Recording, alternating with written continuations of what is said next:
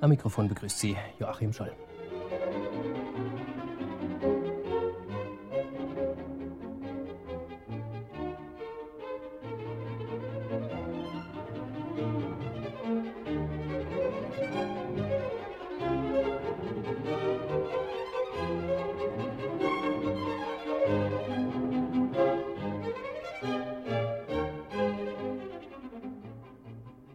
Die Zwischentöne kommen heute aus Berlin und zu Gast ist Michael Erlhoff. Er arbeitet als Professor für Designtheorie und Geschichte an der International School of Design in Köln. Er hat diese Institution 1991 ins Leben gerufen und ist ihr Dekan. Mit dem Begriff des Designs verbindet sich ja der landläufige Gedanke, dass es ja vornehmlich um die Gestaltung von schönen Dingen geht. Wenn man allerdings die zahlreichen Bücher und Schriften von Michael Erlhoff zu Rate zieht, wird man schnell kleinlaut angesichts der Dimensionen dieses Themas, wie er sie entwirft.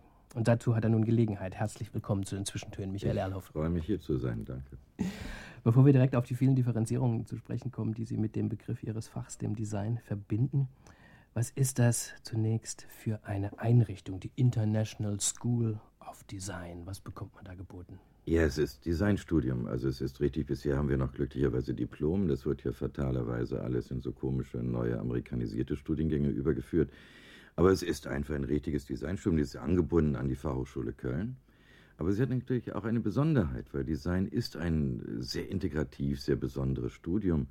Und ähm, es ist ein ganz neues Konzept von äh, Studium, äh, in dem wir sagen, Design ist, da kommen wir gleich noch drauf, ist so vielfältig und muss in seiner ganzen Vielfalt auch studiert werden. Wir können nicht mehr heute einfach sagen, das und das, so Häppchenteilchen, sondern wir müssen das zusammennehmen.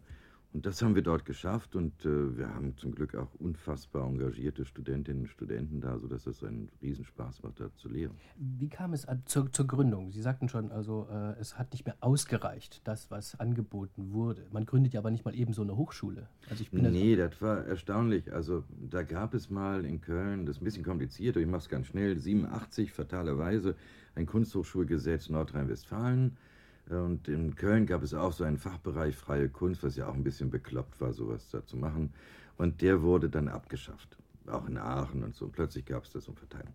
Nun war das Problem, aber man hatte Maschinen, man hatte da auch noch sogar Professoren. Und da kam man auf mich zu und sagte, hey, können Sie nicht ein Konzept schreiben? Ich habe sogar Geld gekriegt damals dafür, zu meiner großen Freude.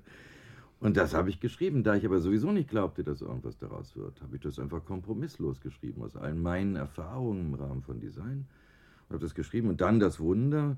Äh, nach zwei Monaten hatte, oder schneller noch, der Senat, das sind ja diese Instanz in der Hochschule, beschlossen. Und zwei weitere Monate später hatte die Ministerin, wahrscheinlich aus ganz banal regionalpolitischen Gründen, die hatte ihren Wahlkreis in Köln-Süd und da ist auch die Hochschule, hatte die gesagt, ist durch. Und dann wurde ich gefragt, ob ich Gründungsdekan werde und äh, habe ich mal gemacht. So wird man Dekan. ist eine öffentliche Hochschule. Ja, ja, ja. Ähm, weil man, wenn man hört International School of Design, hat, hat so, einen, so, einen, so einen internationalen Klang im Sinne von Privatuniversität. Ja, ist es aber, aber es ist nicht, äh, es ist öffentliche nicht, Hochschule. Ich meine, wir mhm. müssen nur, denke ich, auch eines, und das ist schon nicht unwichtig, auch wenn es blöd klingt, aber wenn Sie, ich meine, diese Ideologie, die gegenwärtig die Regierung äh, verbreitet, der Elitehochschule, das halte ich für Unsinn. Ich meine, das gibt es auch in den USA nicht. Wenn Sie können zwar über Harvard reden, aber es gibt gerade drei, vier Fakultäten, die wirklich spannend sind. Und der Rest ist reines Marketing. Und man muss, da können wir gar nicht drum rum. Wenn wir Qualität haben wollen, müssen wir heute auch eine Marke bilden aus so einem Fachbereich. Das kannst du im Grunde nur mit einer Fakultät oder einem Institut oder einem Fachbereich. Deshalb ist diese Marke war schwer genug, die durchzusetzen. Das heißt also, wenn man sagt, ich komme von der International School of Design, heißt das heute schon was. Ich wollte gerade fragen, wer kommt dahin? Wie sind die Zulassungsvoraussetzungen? Öffentlich heißt, man kann sich ja, kann ja jeder sich bewerben wahrscheinlich. Ja, man kann sich bewerben, ganz einfach. Das heißt Köln International School of Design. Da gibt es äh, unter KSD, wie wir das so gerne abkürzen, gibt es halt eine wunderbare Website. Da kriegt man alle Infos. Man bewirbt sich. Dann gibt es eine Hausaufgabe. Wir machen nicht diesen Schrott, der so in vielen Hochschulen ist, dass man so Mappen zeigt. Ich meine, inzwischen gibt es professionelle Mappenhersteller. Das kostet ein Geld und 500 Euro kriegst eine Mappe. Dann wundern sich alle, dass die Sachen so ähnlich aussehen oder gar gleich. Das machen wir nicht. Man kriegt eine Aufgabe, eine Kategorie, zum Beispiel marginal oder modular. Und jetzt wir, bitte, macht da was draus. Macht da zweidimensional, dreidimensional, digital, mhm. nur Text, was was dir einfällt. Jetzt habe ich gerade schon so geguckt, wie so ein Auto. Äh, ich habe ins Vorlesungsverzeichnis Ihrer Veranstaltung ähnlich geblickt. Da steht zum Beispiel ein Projekt Protesthilfe. Dann ein Kurs unter der schönen Überschrift Modern Times und so weiter. Bleiben wir mal beim ersten. Protesthilfe. Was lehrt Professor Erlhoff da? Es äh, gibt sogar hier schon im Netz. Also ich empfehle allen, sofort reinzugucken. www.protesthilfe.de. Äh, nein, das ist richtig. Ich meine, man stellt doch fest, dass Studierende heute vergessen haben, wie man das macht, wenn man protestiert. Und das ist ja eine Gestaltungsaufgabe. Mein Protest ist, wie alle unsere Bewegungen, das ist Gestaltung. Wir, und das heißt banal, also ist, man muss ja denen erstmal wieder erklären, dass man im Banner auch Löcher machen muss, sonst ist der Wind heftig. Die gute alte Demo als Designprojekt. Ja, klar auch. Aber auch mehr. Ich meine, es ist das Erstaunliche, was wir erstmal fanden. Es gibt global Zehntausende von Protestseiten im Internet. Das heißt, da gibt es ja ein Bedürfnis offensichtlich. Und was wir jetzt gemacht haben, da waren die Studierenden unfassbar engagiert und haben auch viel mehr gemacht, als man je tun musste. Es gibt jetzt dort den Beginn eines Archivs über die Geschichte und Gegenwart des Protests, wo sich andere einklinken können, auch ihre Infos reingeben können, auch über die Gegenwärtigkeit. Wir haben ja bald wieder welche, mindestens auf Hochschulebene, mit diesen blöden Studiengebühren. Dann gibt es so etwas wie ein Meta-Link, also dass man die anderen Links mitkriegt. Und dann gibt es aber wirklich so ganz was Praktisches auch. Hey, wie machst du ein Flugblatt? Denk doch mal, mhm. dafür haben wir ja auch Typografen, Gestalter. Äh, wie machst du eine Aktion? Das sind Gestaltungsfragen. Da sind wir ja schon bei dem zweiten, vielleicht Modern Times und so weiter. Das ist very modern klingt das. Was machen Sie da? Nein, gut.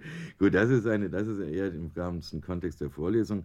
Äh, einfach mal, es gibt ja immer so diese, diese Grade im Architektur und Design mit der Postmoderne, dann denke ich mal Moderne, da muss ich mal fragen, was ist das denn eigentlich? Und ich habe angefangen, das ist selten, ich so eine ganz lange Serie mal, ich habe mal angefangen mit dem Ende des Gottesurteils, als vielleicht den Anfang einer ersten Moderne. Nämlich diese Frage, ne, schmeißt nicht mehr jemand ins Wasser, schläft oder nicht, war eben meistens keine Chance.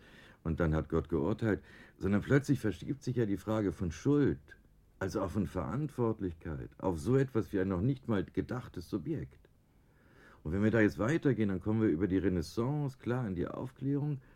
Und dann bricht gewissermaßen dieser Prozess äh, wieder ein bisschen in sich zusammen durch die Romantik, die Entdeckung der schwarzen Seiten der Seele und der all der Komplikationen.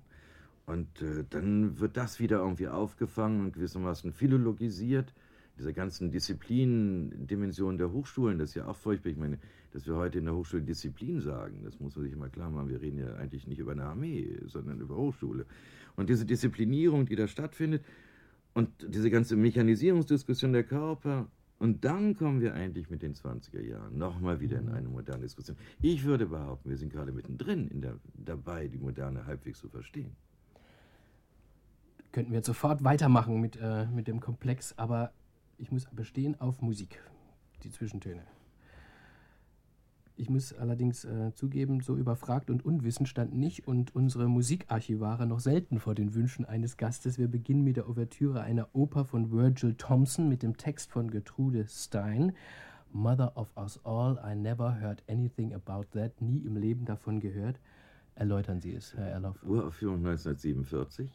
Äh, dieses ist eine Aufnahme Santa Fe Opera House 1976. Äh, äh, übrigens witzig, die Bühnenkonstruktion, Bühnenbild hat Robert Indiana, dieser Pop-Artist, damals gemacht.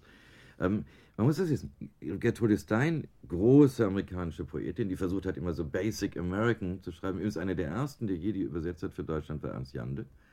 Ähm, und äh, große Sammlerin ja auch und so. Und das zweite, Virgil Thompson, mit dem sie dann zusammentrifft, als sie auch wieder in den USA ist, das ist eine Musik nicht unähnlich wie Charles Ives äh, Symphonie. Also was ich hochspannend finde in diesem Amerika, wo nicht diese Unterscheidung von äh, High Culture, Low Culture, äh, E-Musik und so, sondern das, sind, das ist Marsch und neue Musik, hat einen eigenartigen Optimismus. Es geht in der Oper darum, es werden abgehandelt, ist ja auch nicht unpraktisch heute gerade, haben wir ein Thema, amerikanische Präsidenten bis 1947 sind alle mehr oder minder bekloppt.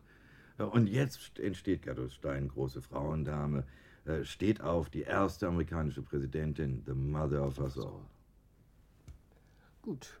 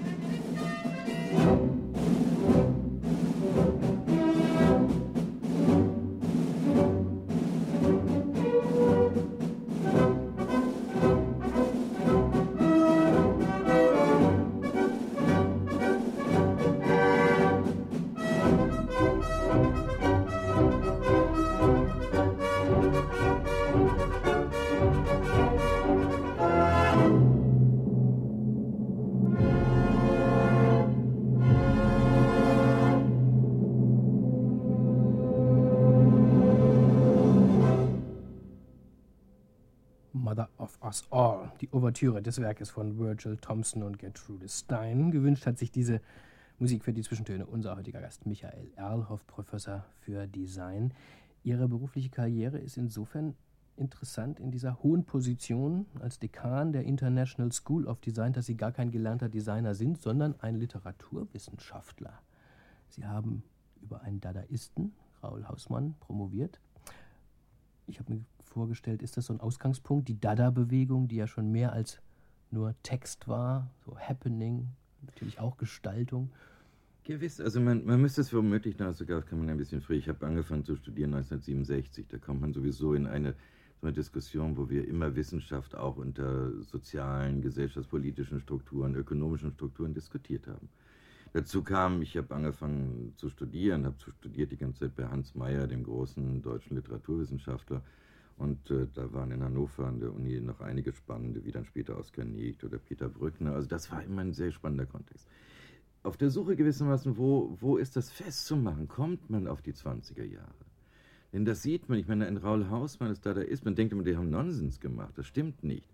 Die waren viel näher mit dem russischen Konstruktivismus zusammen und haben versucht, Hausmann hat daran gearbeitet, wie könnte so etwas wie die Mechanik, die körperliche Mechanik, inklusive des Sehens, Hörens, der Lautproduktion, wie könnte die eigentlich involviert sein, hineingewunden sein in diese gesamte Kunstproduktion und auch in das Verstehen. Wenn er zum Beispiel, es gibt ein berühmtes erste Lautgedicht von ihm, Fünfsböwe TCU, Pegif, dann sagt er, das ist nicht jetzt Unsinn, sondern ich versuche erst einmal eine neue Ordnung zu formulieren. Die alte hat hier nur getaugt für den Ersten Weltkrieg und alle Grausamkeit. Ich muss eine neue Sprache formulieren, denn diese hat ja nur für Befehle, für Todesurteile getaugt. Also wie komme ich jetzt aber auf sie? Wo hole ich die Begründung? Und Sie sind eigentlich fast in einer ganz frühen Diskussion über künstliche Intelligenz. Oder in einer späten Diskussion quasi der Lametrie, äh, Maschinen oder der Romantikdiskussion. Das war Lamitri, 18. Jahrhundert, der den Mensch als Maschine beschrieben hat. Erinnert mich an, äh, als Titelheld momentan in einem neuesten Rom, äh, Martin Walser-Roman ist er wieder aufgetaucht.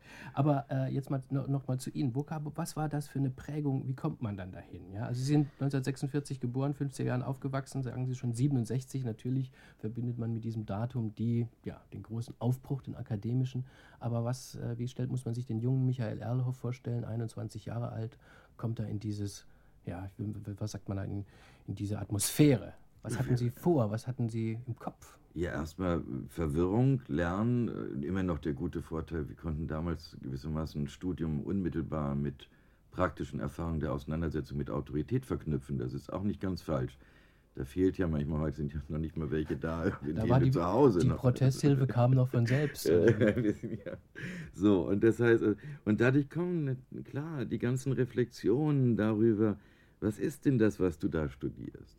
Und es gibt, ich meine, man könnte, ich habe das auch später in einem Text da versucht, mal so zu formulieren, es gibt eigentlich eine fast, könnten Sie sagen, eine Bewegung, die Sie nachvollziehen könnten im 20. Jahrhundert.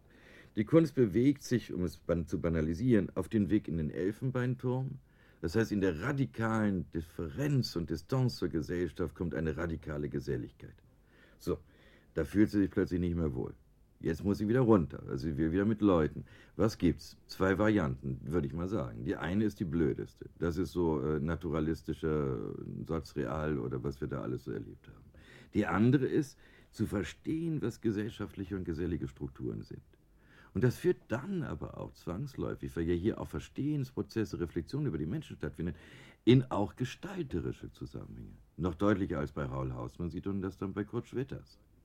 Kurt Schwitters arbeitet auch als Typograf. Er arbeitet auch als Architekturkritiker. Er arbeitet später mit Gropius, dem Gründer des Bauhauses, zusammen. Er hat zugleich, Kurt Schwitters, diese eine Anmerkung noch, zugleich für mich die schönste, frühesten Einwand gegen das Bauhaus gebracht, gegen diese Harmonisierungsideologie, die da drin steht. Er es mit Recht gesagt hat, jeder Raum, der an sich harmonisch ist, ist unmenschlich, denn jeder in ihn hineintretende Mensch stört ja dann den Raum.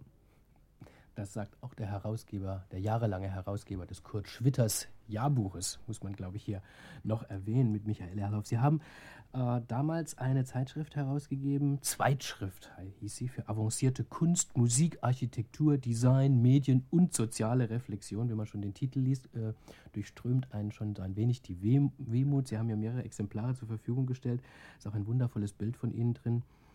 Äh, so klassisch die Haare über dem Kragen, Bart, Brille, Parker, so sah man in den 70ern aus. Wenn man es durchblättert und auch den gesellschaftspolitischen Furor sieht, der natürlich da drin steckt in all den ästhetischen Debatten, die immer politisch gedacht wurden, mit, mit sämtliche Künste und Lebensbereiche miteinander verknüpft wurden. Das war gesellschaftliche Utopie. Wie sehen Sie das heute? Ich denke, davon hat sich etwas schon erhalten. Ähm, es ist nur schwierig, sie aufzudecken. Ich glaube, wir haben zu Recht und fordern das immer wieder ein. Äh, wir müssten viel empirischer wieder werden. Das heißt, wir müssten viel mehr versuchen, überhaupt die Prozesse zu verstehen. Ich denke, wir sind an einem äh, quasi Konstruktionswahn äh, der letzten Dekaden unterlegen, wo alle, von den Unternehmen bis zu den Politikern, glaubten, man könne gewissermaßen die Menschen zurechtrichten. Und äh, ich denke, da sind wir auch an einem Ende angekommen. Das merkt jetzt die Politik. Irgendwas stimmt nicht mehr. Das merken plötzlich die Unternehmen. Und die Leute kaufen ihren Schrott nicht mehr. Also man beginnt, man muss wieder anfangen, die Menschen zu verstehen. Und ich denke, dieses utopische Moment, zu sagen, da passiert etwas in der Wahrnehmungsstruktur, in der Erfahrungspotenzialen, da sind auch Fantasieproduktionen, die dort ablaufen. Also mich interessiert auch zum Beispiel, um ein Thema anzustehen, nochmal aufs Design kurz zu kommen, mich interessiert zusammen mit einer wunderbaren Frau, mit der ich zusammenlebe und auch schon die Zeitschrift gemacht habe, Uta Brandes, interessiert mich unter uns beide, was wir nennen Non-Intentional Design. Das heißt, was machen denn eigentlich die Menschen mit all dem Zeug, was sie da kaufen? Das kennen sie doch alle. Also die schönste Paradoxie für mich ist das immer an Computermonitoren, die werden immer als Bücherstützen benutzt. Das war ja nicht vorgesehen. Oder ähm, Marmeladengläser als Halter für Stifte oder Stühle als Leitern. Oder wir kennen das doch. Und das ist äh, wunderbar. Dann sehen Sie, so können Sie aber gewissermaßen, wenn das auch transparent wird, dieses Gestaltungsmoment an die Menschen zurückgeben. Die gestalten. Wenn ich einen Koffer gestalte und der macht daraus einen Schlitten, kann ich nur sagen, früh, schön, hat er wenigstens was benutzt. Sie waren an der Uni, Sie haben promoviert, Sie waren Assistent und fragt man sich trotzdem, wie kommt ein äh, Dadaist, wenn man so will, ein äh, Literaturwissenschaftler trotzdem zu diesem Feld Design, das man vielleicht auch damals noch, denke ich mal, gar nicht so als akademisches Fach Kunst, ja, was, was war es damals? Wie, wie, wie ist dieser Prozess verlaufen, dieser Weg dahin? Ich meine, Sie hätten ja auch äh, gut und gern Professor für Germanistik werden können in diesen Klar. Zeiten neu. Stellt man sich vor. Es hatte mehrere Gründe. Ich war eben wissenschaftlicher Assistent. Dann geschah eigentlich etwas für mich sehr Gutes. Was an sich fatal war. Äh, die Landesregierung wechselte die Politik, es kam ein Herr Albrecht von der CDU und der erste Erlass, der rauskam, war, alle nicht beamteten Geisteswissenschaftler sofort entlassen. Wissenschaftliche Assistenten sind Beamte auf Widerruf, wir flogen alle raus. Das ist doofe. Ich habe aber viel über Recht gelernt, nämlich dass Recht nicht eine Frage der Wahrheit ist, sondern eine Frage der Formulierung. Äh, weil irgendwann wurden wir wieder eingestellt, flogen wieder raus. Und da musste man ja was tun. Das war eigentlich gut, weil nicht nur diese Hochschule als Perspektive da. Und ich habe dann krumme Wege genommen. Ich war dann, ähm, gut, das war der Vorteil, dass wir diese Zeitschrift gemacht hatten. In dieser Zeitschrift, Zweitschrift, hatten wir schon mit großen Architekten, man muss sich das auch damals vorstellen, bei uns zu Hause saß Christo in der Küche, weil den kannte ja kaum einer. Lawrence Wiener, Ernst Jandl, Heisenbüttel, ähm, Mayrer, die saßen ja alle rum. Also wer kannte die schon, wer wollte von denen was haben? Und, und so kam das auch mit den Designern. Alessandro Mendini haben wir irgendwie 76 veröffentlicht oder so. Und, und dadurch waren diese Connects da. Und das ist natürlich toll, weil das sind, wir hatten nicht kein Geld, man konnte aber rumrennen, man kannte ja überall Leute. Und dann habe ich halt, äh, gut, dann habe ich ein bisschen Hörfunk gemacht. Ich war Chefredakteur einer Zeitschrift, leider des, der Verlag, der Westermann Verlag, ging sofort danach bankrott, aber nicht meinetwegen, das hatte andere Gründe. Und dann wurde ich aus einem merkwürdig, mir, mir bis heute, ich kann es nur vermuten, anekdotisch, wurde ich plötzlich, äh, von zwei Seiten, eine weiß ich warum, ich wurde gefragt, in den Beirat der Dokumente 8 zu gehen. Und da haben wir auch Design gemacht. Und dann, gut, wir hatten, Uta Wannes und ich haben ein Buch gemacht mal über Design. Das war eher, weil wir sauer waren auf diese ganze blöde, wilde Malerei damals. Mhm. Und dann haben wir, und dann kriegte ich plötzlich einen Telefonanruf mit einem riesen Geldangebot verbunden. Ich sollte Chef des Rat für Formgebung German Design Council. Da wollte ich Sie gerade danach fragen. Also bei diesen vielen beruflichen Stationen habe ich mir eine rausgeschrieben, weil mir einfach die Formulierung so gefühl, ge, äh, gefiel. Geschäftsführer des Rats für Formgebung. Das klingt so rührend deutsch, dass, dass man es in unserer Zeit der allgegenwärtigen Dummanglizismen fast schon wieder gut findet. Ja, Aber was war der Rat für Formgebung? Das ist etwas ganz Grandioses.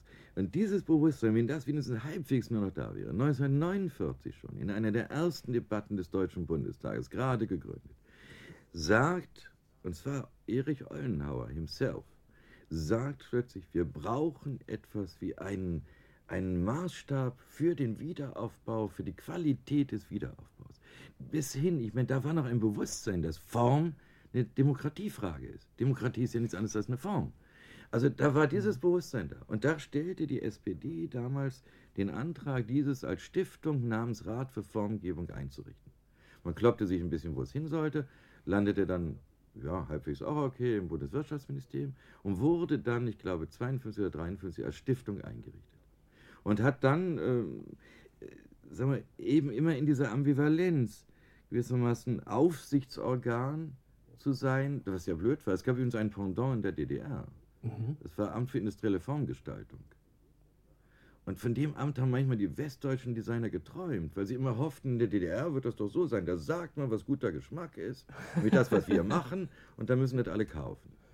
Äh, der Rat konnte das natürlich zu Recht nicht so. Und äh, da hat es Auf und Abs gegeben, aber er vertrat eben, also offiziell ist noch viel toller, die offizielle Formulierung ist, der Rat für Formgebung ist die gesamtstaatliche Repräsentanz des deutschen Designs.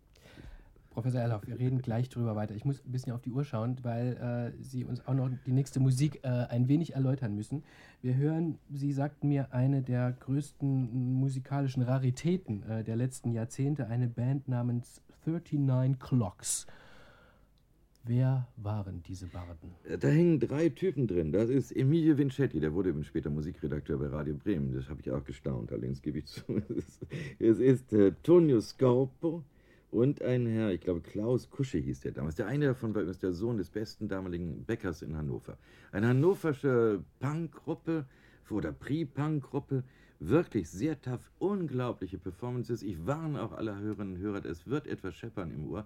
Es ist eigentlich nur der Beatles-Song Twist and Shout, aber in einer intelligenten 81er-Version. Twisted and Shouts, genau. Und wenn Sie jemals in einem Probenraum einer, einer Punkband waren, dann können Sie sich vorstellen, wie sich das anhört. Deswegen entschuldigen wir uns ein bisschen für die Qualität, aber es ist historisch. Also, mit Bitte um Nachsicht. Um 5 nach 2 melden wir uns wieder zurück zu diesen Zwischentönen. Und bis dahin 39 Clocks.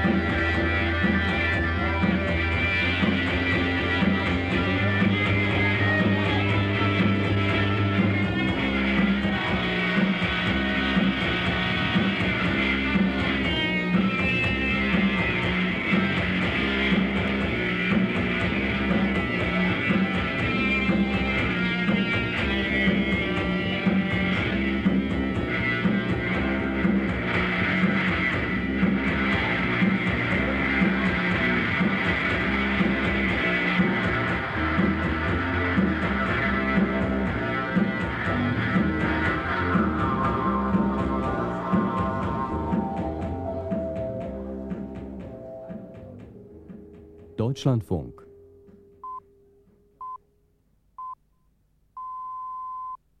Vierzehn Uhr die Nachrichten. Im Irak werden die Parlamentswahlen von Terroranschlägen überschattet. Allein in Bagdad wurden mindestens 19 Menschen getötet. Die Bomben wurden zumeist vor Wahllokalen gezündet. Ein Sprengkörper explodierte vor dem Haus des Justizministers. Auch in Basra, Bakuba und Mosul wurden Anschläge verübt. In Kirkuk schossen Unbekannte auf einen US-Stützpunkt und ein kurdisches Wohnviertel. Aus Angst vor Gewalttaten sagte der Bürgermeister von Samara die Wahl in der überwiegend von Sunniten bewohnten Stadt ab. Nach ersten Schätzungen liegt die Wahlbeteiligung in einigen Regionen bei rund 70 Prozent. Insgesamt waren 15 Millionen Iraker aufgerufen, über die Verteilung der 275 Sitze in der Nationalversammlung abzustimmen. Außerdem werden 18 Provinzräte und ein kurdisches Abgeordnetenhaus gewählt. Die palästinensische Autonomiebehörde soll schon in den nächsten Tagen die Kontrolle über mehrere Städte im Westjordanland erhalten. Das kündigte der israelische Verteidigungsminister Mofas in einem Rundfunkinterview an. Mofas hatte gestern in Tel Aviv mit dem für Sicherheitsfragen zuständigen Vertreter der Autonomiebehörde Dachlan über vertrauensbildende Maßnahmen gesprochen. Bei einem weiteren Treffen sollen letzte Einzelheiten festgelegt werden. Ein erstes Gespräch zwischen dem neuen Palästinenserpräsidenten Abbas und Israels Regierungschef Sharon ist für die zweite Februarwoche geplant.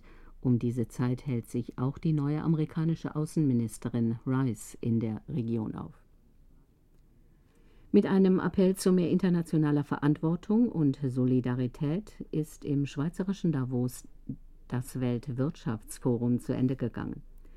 Der Gründer des Forums, Schwab, sagte nach der fünftägigen Konferenz, die weltweite Hilfsbereitschaft nach der Flutkatastrophe in Asien habe gezeigt, dass alle Menschen ein gemeinsames Schicksal hätten.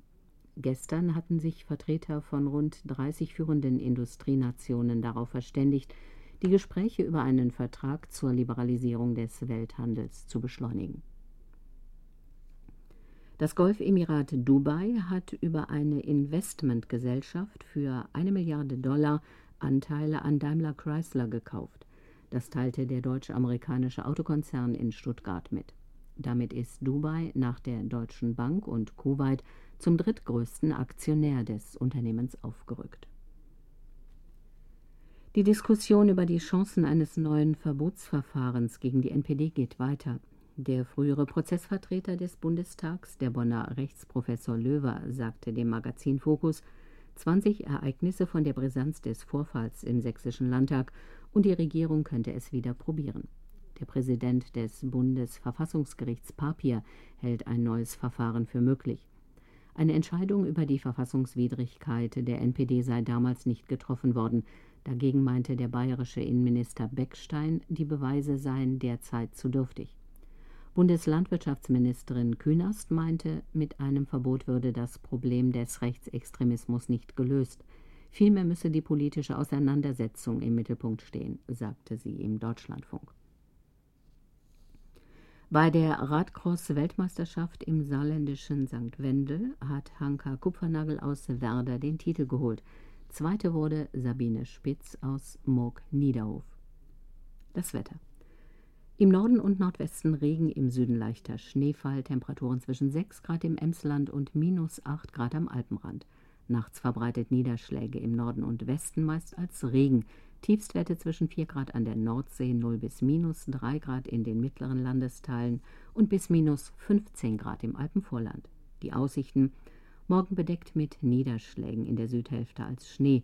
Höchsttemperaturen im Südosten zwischen minus 2 und plus 2 Grad, im Nordwesten 3 bis 7 Grad. Der Seewetterdienst Hamburg teilt mit, deutsche Nordseeküste, West bis Nordwest 6 Böen 8. Soweit die Meldungen. Die nächsten Nachrichten um 15 Uhr. Deutschlandfunk, 14.05 Uhr die Verkehrslage A1 Dortmund Richtung Köln zwischen Gewelsberg und Kreuz Wuppertal Nord 2 Kilometer Stau. Die A1 Köln-Dortmund ist zwischen Kreuz Wuppertal Nord und Wuppertal-Ronsdorf in beiden Richtungen gesperrt. Eine Umleitung ist eingerichtet zurzeit zwei Kilometer Stau in Richtung Köln. A2 Dortmund-Hannover in beiden Richtungen zwischen Hamm-Üntrop und Oelde Sichtbehinderung durch Nebel und die A9 München Richtung Nürnberg zwischen Raststätte für Holzen und Allershausen drei Kilometer Stau. Deutschlandfunk Zwischentöne.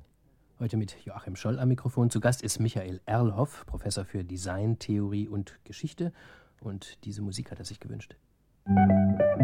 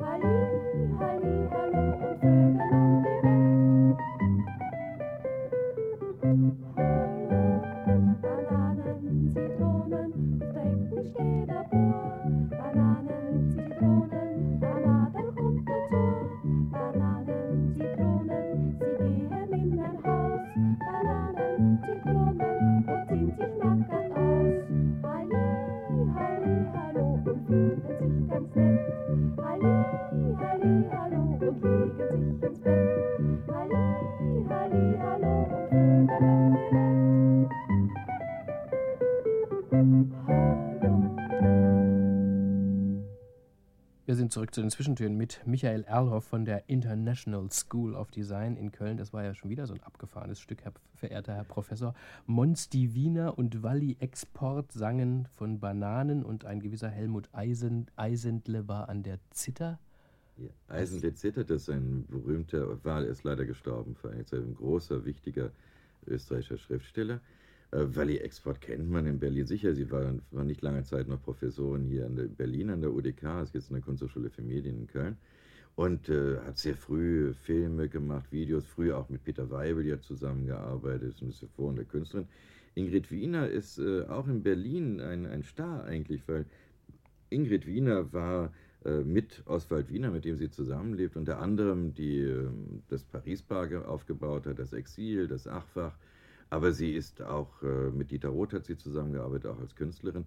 Sie ist auch in dieser Zeit, das ist von 81, in der Zeit ist sie auch mal aufgetreten hier in Berlin, als es das SO36 mit Kippenberger noch kam. Sie auf der Bühne mit drei Kellnern des Achfach und einem Lama. Avantgardisten unter sich, sage ich dann nur so. Also, äh, wir. ja, nee, es hat ja. Ich meine, man muss doch manchmal sagen, bestimmte Sachen magst du nicht mehr hören. Aber plötzlich mhm. hörst du ja wieder neue Sachen. Also, ich denke, sag mal, die, versuchen wir es mal so zu sagen, ist ein bisschen kompliziert, aber äh, die Kompetenz des Unfertigen eigentlich als eine Qualität zu sehen. Hat man das auch im Rat für Formgebung ähnlich debattiert? Über diesen haben wir vor den Nachrichten gesprochen, als wir über ihre Herkunft vom Literaturwissenschaftler oder über die Entwicklung des Literaturwissenschaftlers zum Designexperten äh, gesprochen haben. Rat für, vor für Formgebung, also eine demokratische Institution, die nach dem Zweiten Weltkrieg geschaffen wurde, ja, um ja, den, den Deutschland in dieser Form auch aufzubauen. Es gab ein Pendant, Sie erzählten davon, ja. von der DDR, dass es in der DDR etwas Ähnliches gab. Äh, erzählen Sie noch mal ein bisschen. Ja, versuchen Geschichte. wir doch mal ganz einfach was zu denken. Na, nach 45, immerhin taucht das Bewusstsein auf. Das ist, äh, dass man ja, sagen wir, die Form, also das, was wir dann Zivilisation nennen, das ist ja Form irgendwie dass die doch ziemlich verloren war. Ich meine, es ist ja witzig, man könnte übrigens eine ganze Geschichte oder einen Teil der 50er Jahre der Rekonstruktion des demokratischen und die Ambivalenz davon des demokratischen Bewusstseins in Deutschland auch an Benimmbüchern beschreiben. Die Papritz und ihr Einfluss auf die äh, CDU-Regierung, der Schwall von Benimmbüchern. Man hatte das Gefühl, man braucht wieder Form. Also das bedeutet ja auch Fasson. Das meint ja eben demokratische, vom Auftreten bis zur inneren Struktur.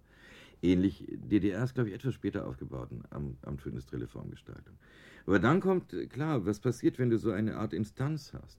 Dann wird sie gewissermaßen sehr schnell zur, äh, versucht sie sich selbst als gesetzgebend darzustellen, also die Formgesetze festzulegen. Man hat dann, am Anfang war es toll, man hat sie beteiligt an Ausstellungen und so. Und dann kam aber langsam, dass man gesagt hat, wir machen Wettbewerb und dieser Wettbewerb sollte dann die Regeln festlegen, was die wirklich gute. Und dann kam diese wunderbar idiotische, moralisch aufgepatschte Formulierung die gute Form. Das hat Deutschland durchweht in den 60er, noch in den 70er Jahren. Und äh, das Schlimme ist diese Moralität, die da, diese Pseudomoralität, diese herbeigesehnte, die da drin steckt, das hat sich, als ich dann kam, geändert. die gute Form hat sich ja eigentlich noch so erhalten in so ein bisschen der Werbeprosa, wenn es geht, ein formschönes Modell. Richtig, so. ja, ja, ja, ja. Aber wenn es also diese Räte gab, wie, muss, wie können, kann man sich denn vorstellen, dass äh, die zum Beispiel auch dann für den Nierentisch verantwortlich waren? In irgend, also in irgendeiner Form. Das Wort Form muss man jetzt hier ganz vorsichtig ja, benutzen. Ja, also man, man kann das partiell sagen. Es ist übrigens äh, hochinteressant, dass das Amt für industrielle Formgestaltung der DR war sogar sehr hochrangig äh, im Ministerium äh, angesiedelt mit einem Staatssekretär als äh, Geschäftsführer. Also das war richtig äh, Staatsinstanz. Wie Rat für Forschung in Westdeutschland war ja nur Stiftung quasi nur, aber war schon ausgestattet auch mit wirklich Potenzialen und darauf bezog sich auch das Design. Ähm, klar, sie sollten ja gewissermaßen die, die Wahrheitshüter oder die Geschmackshüter, mhm. da ist ja noch einiges an Wabern dazwischen, aber sein, die eben das nun formulieren, was nun ist. Auch, und das ist nicht zu unterschätzen, sie haben damit klarerweise auch den Menschen, also auch denen, die man so Konsumenten und Konsumentinnen nennt, was ja ein blödes Wort ist, und man hat auch diesen damit versucht, Wege zu weisen, also Sicherheiten zu verleihen. Das ist ja in einem Konglomerat, in einem völligen Müll eigentlich der Angebote, noch mhm. das herauszufinden, das ist ja alles nicht so einfach. Das stelle ich mir so, so, so komplex vor, aber äh, umgekehrt ist ja die, unsere Wahrnehmung von den Formen des Vergangenen ja sehr ambivalent. Meistens sagt man, okay, 50er, 60er, 70er Jahre, ästhetisch scheußliche Epochen, furchtbare Mode, furchtbare Möbel, schreckliche Haarschnitte, was auch immer. Wie kommt es eigentlich, dass eine solche, wie kommt solche, eine solche Wahrnehmung historisch zustande, dass man sich entsetzt schüttelt vor den Dingen, die man als Zeitgenosse seinerzeit als selbstverständlich, vielleicht sogar als schön akzeptierte. Umgekehrt dann auch wieder so eine Retrowelle, dass man plötzlich nach 20, 30 Jahren den alten Mist von früher wieder zu, ja, zur Schönheit promoviert. Ja gut, ich denke, man, man muss, insofern sind wir gewissermaßen in einer Zeit unseres Lebens geneigt, unser Alterwerden, Älterwerden zu akzeptieren oder sogar nach vorne zu preschen, also nach hinten es abzuschneiden und in der Selbstkritik gegen die Jugend sich zu emanzipieren gegen sein eigenes Ehemalssein, bis zu einem bestimmten Zeitpunkt, wo man eigentlich jetzt wieder umkippt. Und jetzt beginnt die nostalgische Rückschau des äh, sich wieder Wohlsinnens, weil man beginnt womöglich nicht so ganz mehr die Gegenwart zu verstehen. Und äh, es gibt und da sind dann wieder zwei Prozesse, dass zugleich dieses, dieser Rückweg in die, ähm, in das, das, die Geschichte dann auch wieder diese Sicherheiten verleihen kann. Man findet Stil gewissermaßen. Das, was ja das deutsche Design immer verhindern wollte, die wollten kein Stil sein. Aber man findet jetzt Stil, man kann sich wieder vereinbaren und sagen, dann, wenn ich das habe, bin ich nicht draußen. Das ist ja insgesamt ein wichtiger Aspekt der Warenwelt. Aber ich denke, so anders. Das Einzige, was erstaunlich ist, wie geschwind gegenwärtig die Erinnerung wieder auftaucht. Jetzt hat man schon 90er-Jahre-Shows. Also jetzt wird es makaber. Also ja, die, die, die, die Intervalle werden ja. immer kürzer. Ja. ja. Man erinnert sich jetzt plötzlich an Dinge, die vor zwei, drei Jahren waren und äh, betrachtet sie eigentlich so, als wären sie schon historisch in, in, diesem, in diesem Sinne. Also Aber das ist Ausdruck der sehr großen, denke ich, gegenwärtigen Unsicherheit, sowohl im Sozialen als auch in den Perspektiven. Ich meine, dass Leute im Moment nur das Geld auf der Bank sammeln und nicht ausgeben, hat ja nicht nur mit Angst vor Arbeitslosigkeit und sowas zu tun, sondern es hat ja auch damit zu tun, dass ein, ein Maß an Unübersichtlichkeit entstanden ist, wo jede Verausgabung mich womöglich eher hinterrücks tritt oder die anderen lachen mich aus. Ich möchte mal auf einen äh, Punkt kommen, den Sie vorhin sagten, Umgangsform. Also äh, wenn man Ihre Schriften anschaut, äh, kommt man eben ganz schnell weg von dieser ähm, äh, Klischeevorstellung Design, da geht es wie irgendwie ein Telefon, ein Telefon äh, äh, geformt ist oder um Deko Dekoration. Äh, sie legen sehr viel Wert auf dieses, diese Art von Design als soziale Kommunikation. Also wie wir miteinander, miteinander um, umgehen. Mit so, solch einem Ansatz, da ist man eigentlich mit Ihnen schon auf dem Feld der Philosophie, um nicht zu sagen der Erkenntnistheorie. Das heißt, in den Formen ähm, die sich der Mensch schafft, drückt sich eigentlich so sein Wesen aus. Der Designer wäre demnach der, der Spiritus Rector des, ja, von was? Von, ja, das will ich gar nicht sein. Nur ich denke, insgesamt verschwimmen, glaube ich, zu Recht die Grenzen. Also eben diese Disziplinarität äh, des 19. Jahrhunderts, die sich in den Hochschulen etabliert hat, die dann einmal wunderbare Fiktion durch das Ingenium des Ingenieurs aufgelöst werden sollte, der dann ja auch zum Fachidioten mhm. wurde. Also klar, die Gesellschaft sucht nach diesen Schlüsseln, nach diesen übergreifenden. Und im Moment bietet sich Design vernünftig an, weil wir begreifen, dass alles um uns herum gestaltet ist. Und, alle, und das sind Bedingungen unseres Lebens. Das bedingt das, was wir tun. Wir beiden würden wahrscheinlich, wenn wir uns, wir sitzen uns hier gegenüber in diesem Studio, uns das fast japanisiert aussieht und das in Deutschland alles hinreißen, wir würden womöglich, wenn das eiskalt aussehen würde, anders reden. Wir würden, wenn Sie neben mir säßen oder ich neben Ihnen, mhm. vielleicht anders reden. Also wir, das sind ja, wir stellen, und das macht ja die, das, was die, die das dann gestalten, tun. Sie stellen Bedingungen für Arbeit, für Kommunikation, für Leben her. Und wir müssen mit ihm umgehen. Gleichzeitig ist, die, ist es ja die, äh, eine sehr individuelle Sache. Der Designer als, ich sage mal jetzt wirklich als, als, als geistiger Schöpfer, als Künstler vielleicht sogar, mit seiner Subjektivität, seinem originellen Zugriff auf einen Gegenstand, auf einen Moment, auf einen Wesenszug des Menschen, er modernisiert unser Empfinden, erneuert es oder negativ gesprochen, er manipuliert es auch. Ja? Wäre blödes Design, stimmt partiell, ist aber, denke ich, und das ist der Vorteil, ist ja nicht wirklich durchsetzbar. Es ist ja nicht so, dass Werbung irgendein manipuliere und eine mhm. Ware im ersten auch nicht, sondern sie kann nur dann funktionieren, wenn auch, sagen wir, sie mindestens, wie auch immer verdreht, an Sehnsüchte, Träume, Fantasien, Ängste oder sowas sich anbindet. Oder an reale ähm, Bedürfnisse oder Imagination von Bedürfnissen. Und insofern es ist deshalb, jetzt kommt der zweite Teil. Design ist, Uta Brandes hat den schönen Buchtitel gehabt, Design ist keine Kunst.